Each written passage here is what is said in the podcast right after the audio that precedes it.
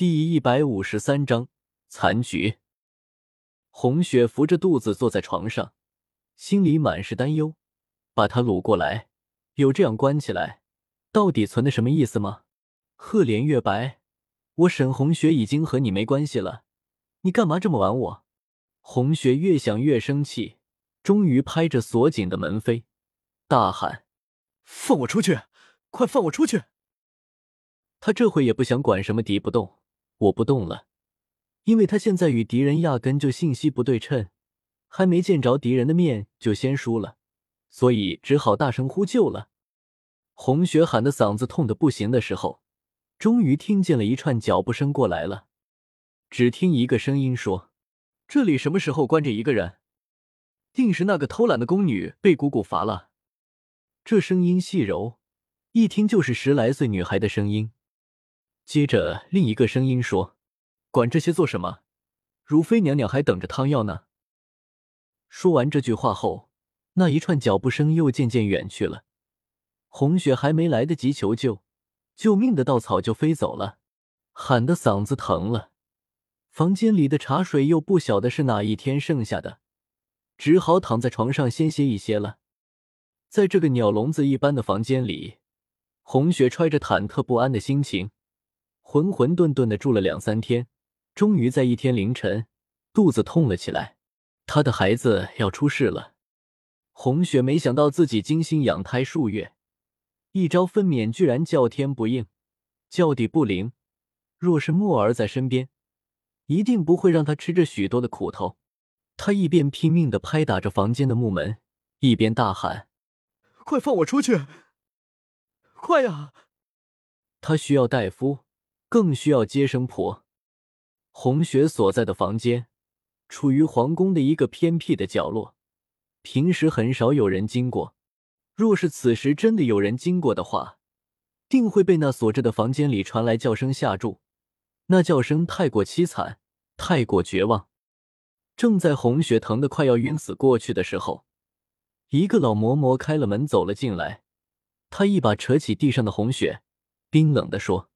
还不快躺到床上去！若是再不把孩子生出来，就要憋死在肚子里了。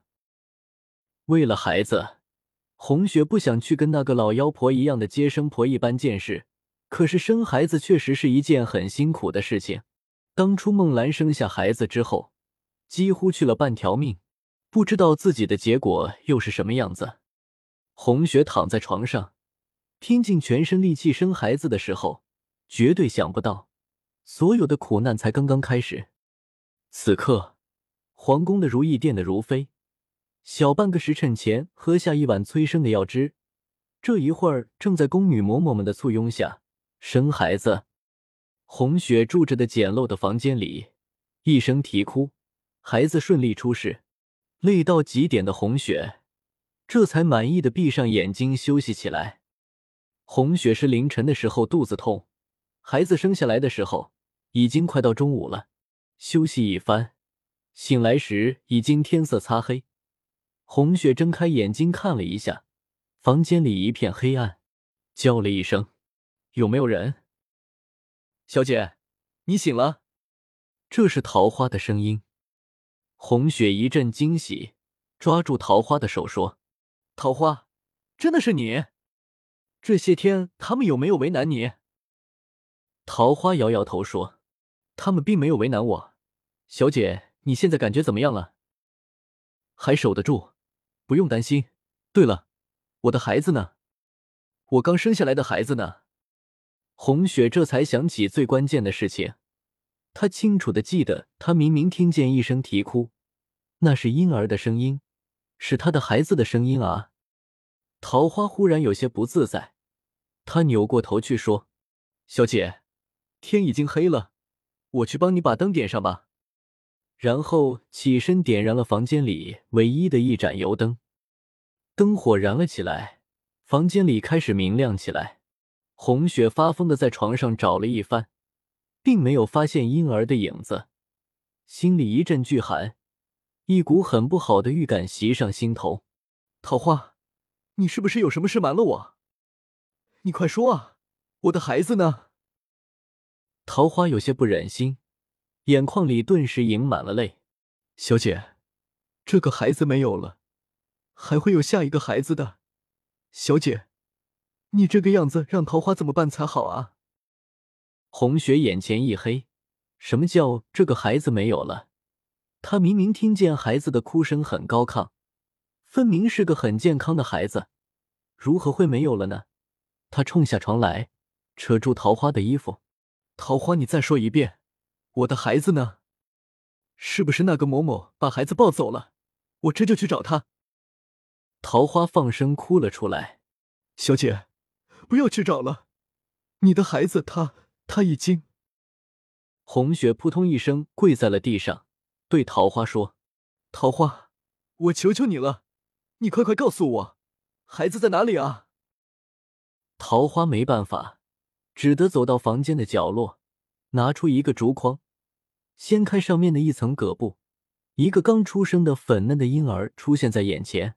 红雪欣喜的冲过去，抱起那筐子里的婴儿，只是手刚一摸到婴儿的身子，就愣住了。小孩子的身子不是应该软软的吗？为何他的身子如此僵硬？再一探鼻息，才发现是个死婴，是个男孩。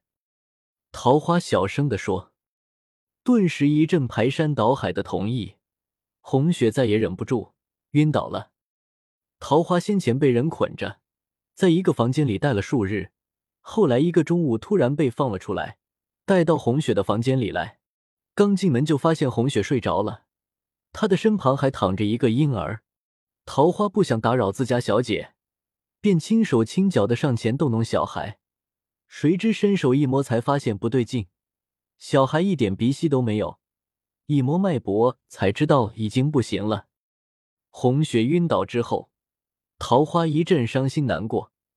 小姐这辈子活得太辛苦了，虽然也开心快乐过，可是每次的欢乐都是如此的短暂。难道人间就是这样的让人饱受煎熬吗？如果真是这样，他回去之后一定要告诉那些小妖们。人间是个比地狱还要苦的地方，做人还不如做个妖呢。